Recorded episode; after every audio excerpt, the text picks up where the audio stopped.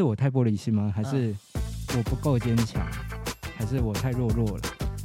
我觉得这个，我相信一个人可以接受长期的心理打击，比任何说你呃玻璃心，然后说你弱弱，说你不坚强，说你软弱的人都要来的强的很多。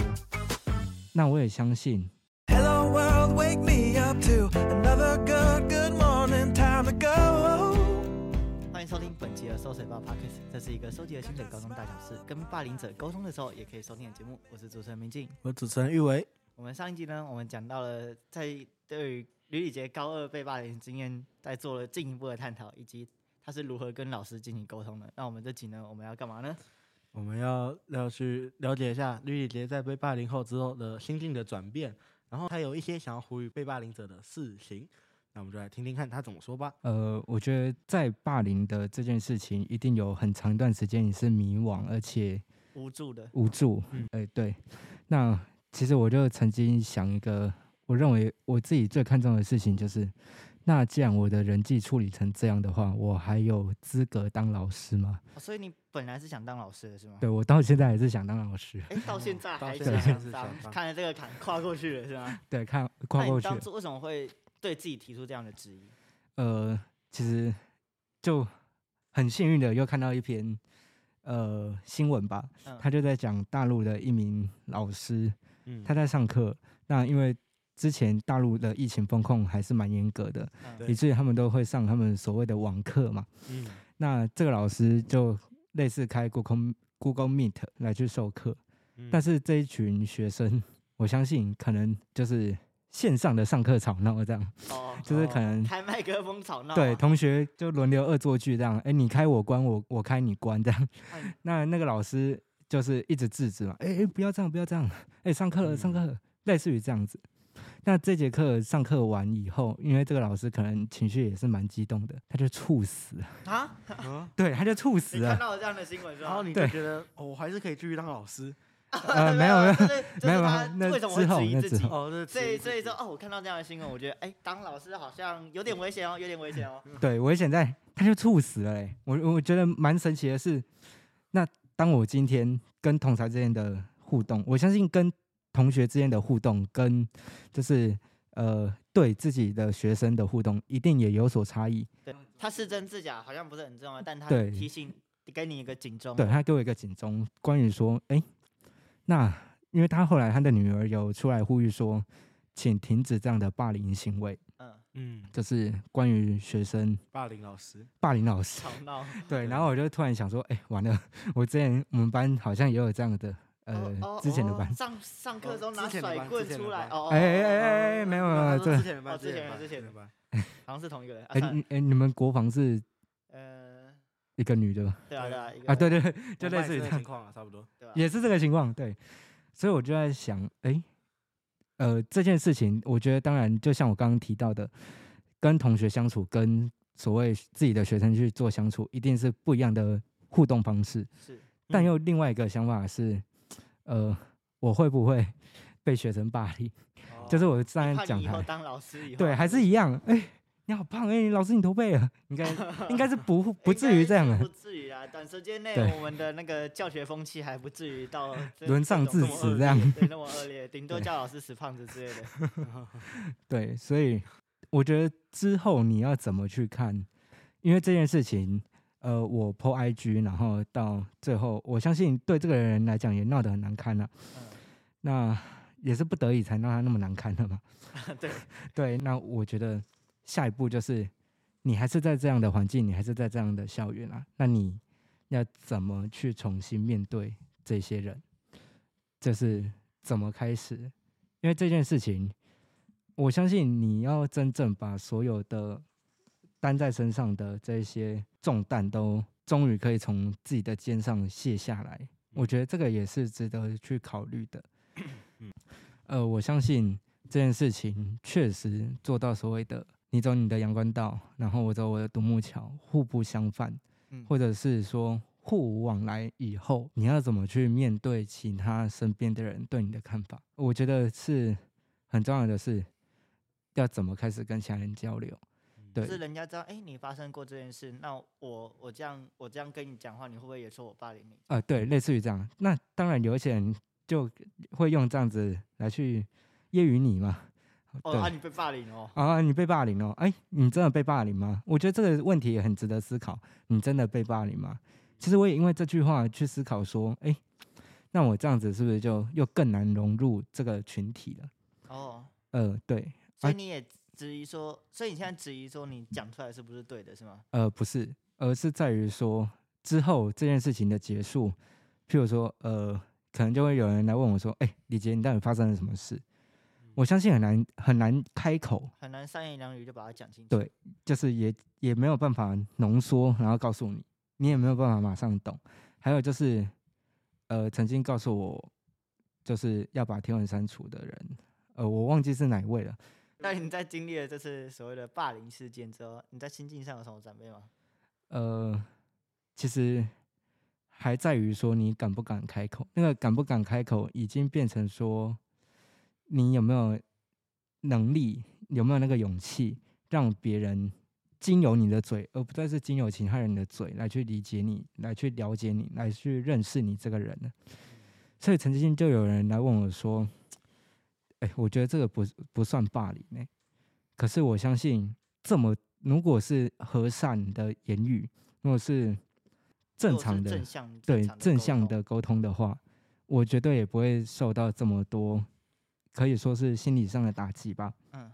嗯，绝对也不会受到这么多，所以我认为别人看的可能会是啊，那他问我这个问题，我相信也是对于受害者的二次伤害吧，就是其实你你没有遭受霸凌，就是他在质疑你是不是小题大做了，呃，对，那那其实我就会想到一个点是，是我太玻璃心吗？还是我不够坚强？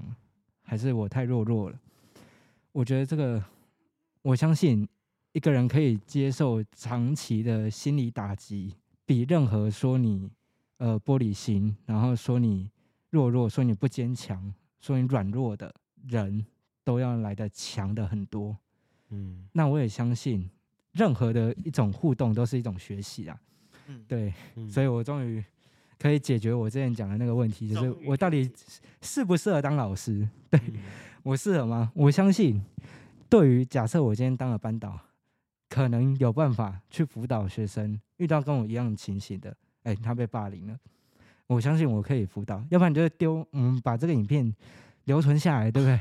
遇到学生，哎、欸，你被霸凌啊，这个老师当年被霸凌的影片，老师当年、哎、你看一下吧。这个这个应该会出现在什么黑色豪门企业之类的，对，Telegram 上面的可能还会有哦，我老我老老师当年被霸凌的影片，对，影片对。说什么记者爆料王？对，但我觉得如果你没有那么坚强的话，其实你也可以不用那么逞强。嗯，因为当我意识到错误是到学期末才发现嘛，肯定不是啊。嗯，在这一段期间当中，我每发现我觉得我承受不住了，我就跟这个被害人讲，嗯，你停止吧。那他没有这么做，那代表其实我是意识到我承受不住的。对，那我为什么会把这个变成像是一种历练？让我自己说，哎、欸、啊，算了，绿姐，这些任你该受的。我觉得这样其实不太对吧？不太对，不太对。对，就是变成说，呃，其实应该这样讲：如果你不够坚强的话，你逞强，就算你再多么的要强，你总有一天会被自己击垮。对，而且你实际上也没有像你逞强的来的那么强。你没有想象中那么强。对，你会是你是会被击垮的。所以认识自己，啊、然后认清自己的能承受的地方在哪里，也是很重要的。然后要早点寻求外来的帮助，对，比如说跟老师讲之类的。那你自己身为被霸凌的过来人，你有什么想要跟正在被霸凌的同学给予一些建议的吗？我觉得不知道各位，你现在在收听你是哪个年级段？但如果你是高二的话，你应该有上过赤壁赋了吧？嗯、对，我觉得赤壁赋应该在高一上的第一课就教，太重要了。就是非常的重要，我觉得任何人生的逆境都可以套进赤壁赋。哎呦，来去霸凌也可以，当然也属于一个人生的逆境嘛。当然我并不是国文的专家，对，所以我讲错的话欢迎底下纠正。对，我可能是借用这个典故啦。好，所以我觉得像洞箫客最后一段是客喜而笑。嗯，携掌耕佐，遥何寂静被盘狼藉。相与政界户种中，不知东方之既白。他可以达到客喜而笑，在于他跟苏子有过交流了。对，如果你还没上过《赤壁赋》的，我建议你也可以去先预习《赤壁赋》这一篇。那我觉得你的人生之中，我们一定都曾经像小孩一样天真无邪过，但我们也不可能永远是小孩。而且你如果永远都是小孩的话，你也蛮危险的。说实在的，对，确实，对，因为你遇到伤害的时候，你其实你不知道该怎么做。我以为是会被黑衣组织追杀。黑衣组织追杀，可能。如果你永远都是小孩的话，很危险哦。对，就是呃。我相信洞箫哥跟梳子最大的差别在于说，一个人已经有旷达的态度，但那个旷达的态度不是叫你说你现在在被霸凌的当下，你就要有一个旷达的态度啊，这个人回我棒我啊，没差啦，没差啦，对，就因为你的那个没差啦，就因为你那个没差啦，你其实心里觉得有没有差？一定有差嘛，不可能这个人随便回你棒你无理辱 你，你都你都接受，这样子。是太就已经超出我们一般人的范围，可能成仙了之类的。对，或者是有那种啊，就当修行。我觉得这样的心态着实不对。嗯，所以演变到后来，我其实有一个，因为我我我未来是想要当国文老师嘛，嗯，对，所以当然对国文呢比较有感觉。对，于是呢，我就我觉得自己是非常封闭的想法，叫做“举世皆浊我独清，众人皆醉我独醒”，就是。如果你们是这样的，我我相信每个不是整个班级里就每个人都这样，绝对也只是这个班级里的一个小群体对你做这样的攻击。啊，他如果是超级大群体的话，我相信他也很难变成超级大群体，除非被害者一直默认，一直默认。对，呃，我认为有有一部我觉得蛮推荐大家去看的呃影视作品叫《想见你》，不知道你们有没有看过？但刚刚小聊是没有嘛？那我觉得这篇作品。呃，因为我是之前被霸凌那段时间看的，所以也更有感触。那陈韵如跟黄宇轩这两个人，他是截然不同个性的人。那在因缘际会底下，他们穿梭到彼此的时空。那陈韵如他是一个跟我可能也差不多吧，就是没有去跟别人交流。那或者是你会成为被害者的一个很大可能，就是把你的想法通通隐藏起来了，以至于其实别人要跟你有互动也很难。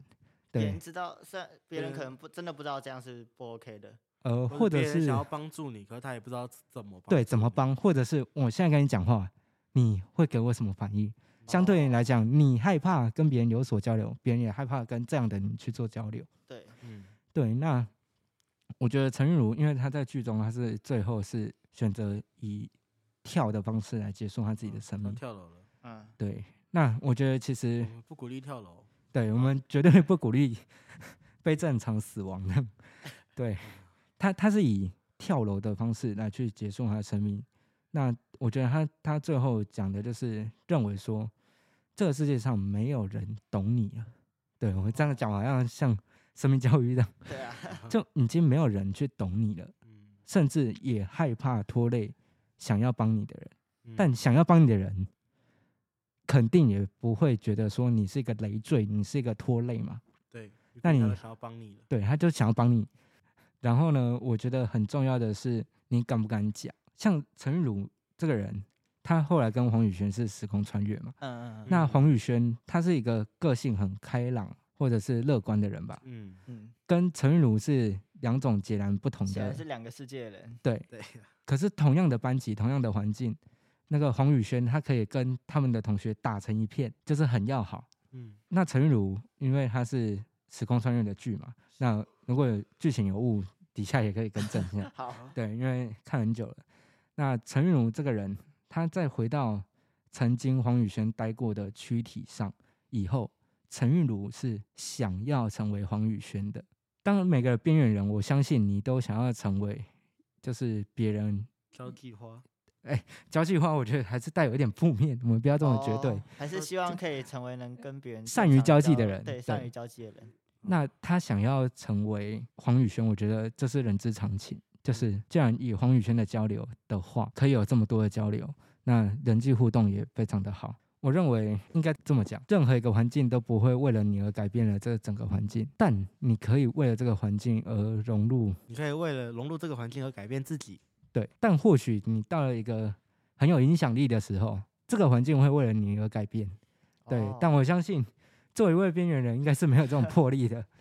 对，那他最后是以跳来去结束他自己的生命，我相信这也是他对于他长期以来，他其实抱持着一个想法是，就像刚刚讲的，已经没有人去懂他，懂他，或者是这世界上根本就没有人，他根本就没有资格拥有任何人去理解他。还有，哦，我认为 最重要的，所以你想要给受那个受受霸凌的人那么负面的东西吗？没 有没有，没有可以理解你我我现在哦。要给他那个 转一下，但事实上不是这样子。不是这样子的，其实就是在于你有没有开口。嗯。对，哦。像我是一个比较贪生怕死的人嘛，吃的这么胖也是也是为了想要活下去嘛。不是啊，也是为了图一个逃兵嘛。哦，逃兵，开玩笑的。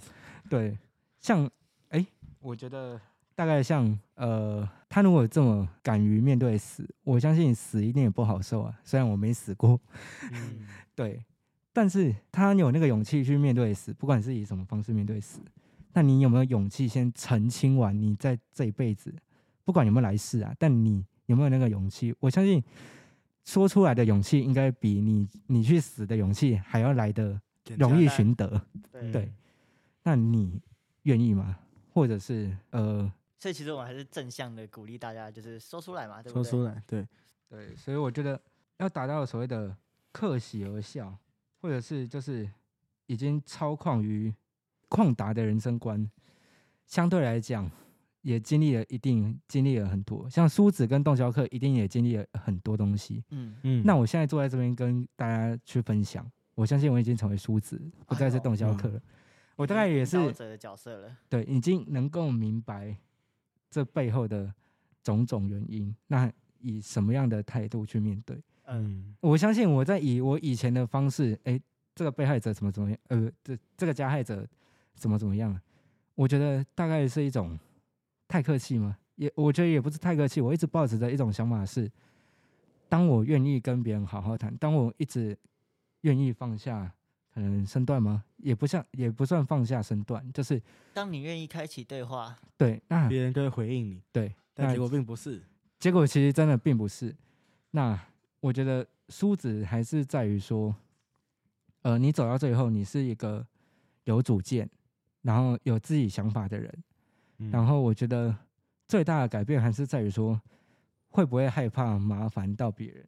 这个我觉得很相对应的，还是最后有一个想法，就是当你真的负面到底的时候，你有一个想法在于，你会不会麻烦到其他呃不应该被呃不相干的人，不相干的人，而且这个人他对你事出善意。哦，嗯我觉得想见你这部片给我的想法，刚刚好在我最脆弱的时候，我的朋友推荐给我看嘛。嗯，对，那我觉得也是缘分一场。那我觉得最后要呼吁各位的是，你敢为自己讲话吗？而我相信，我我一直有一个期待是，有其他人能够帮你说话，对出来制止说，哎、这是霸凌啊，你们在干嘛？哎、嗯停止吧。那我也相信，我之前看到案例，我也没有出来制止，我也是旁观者。哈，哦，好，好对我相信，旁观者也很难开口，也很难站出来开口说，哎、你们这样的行为是错误的，停止吧。对，所以你希望那些被霸凌者也要自己说出来的勇气。对，然后我觉得其实有一句很负面，但是却很真实的一句话，就是你的声音虽然很小声，而且也很颤抖，甚至是模糊的，嗯，但当你说出来，那可能是唯一一个可以救你命的声音。嗯或许就你开了那一张口，你就可以救你自己的性命，就是自救的概念。或者是呃，别人有没有帮你？我相信，如果你遇到这样的情况，别人有来帮你的话，在你人生最脆弱的时候来去救你一把，他绝对称得上是你生命中的贵人。但如果你生命中就遇不到这样的贵人呢？那我觉得呃，对，除了靠自己以外，我觉得也是蛮，也是蛮正常的、啊。那个几率遇到的几率 可能也不大也没有什么义务要帮你嘛。对，又或者像刚刚讲的，认识你的人本来也不多，嗯，对，而且你也把你自己封闭的封的死死的，别人又更不容易去跟你有所交流。嗯对所以我认为，不管是你被迫，或者是呃间接的让你身旁没有人敢为你发声，那这个时候你为你自己发声，你的声音真的是不会很清晰，也不会很大声，但起码它是一个声音。当有了声音，就会传播出去，那也会让大家开始去思考说这件事情到底是对还是错。嗯，对。今天我的分享大概到这里。哇，真的是太动人吧！从一开始的发现问题到解决问题。的过程中，哎、欸、哎，解决啊，算了，算了，先先姑且不论有没有解决的完美，但没关系。我们其实从中理解到最重要的一件事情，就是被霸凌的时候，就是要说出来。呃，当你自己已经说出来，并且对方没有回应的时候，那我们应该在寻求外界第三者的帮助。自己懂得为自己寻求帮助，也是对自己最好的一个方式。那我们节目最后提醒大家，我们在 Spotify、KK Bus、Google Podcast 等各大 Podcast 平台都有同步上架节目。清水高中媒体服务的 YouTube 用影片观看。喜欢我们的话，记得分享、订阅、按赞、追踪起来。每周二、四、六，让我们一起追踪清水大小事，就是很努力。我是陈玉伟，我是今天的来宾李玉杰。我们下一期再见。拜拜。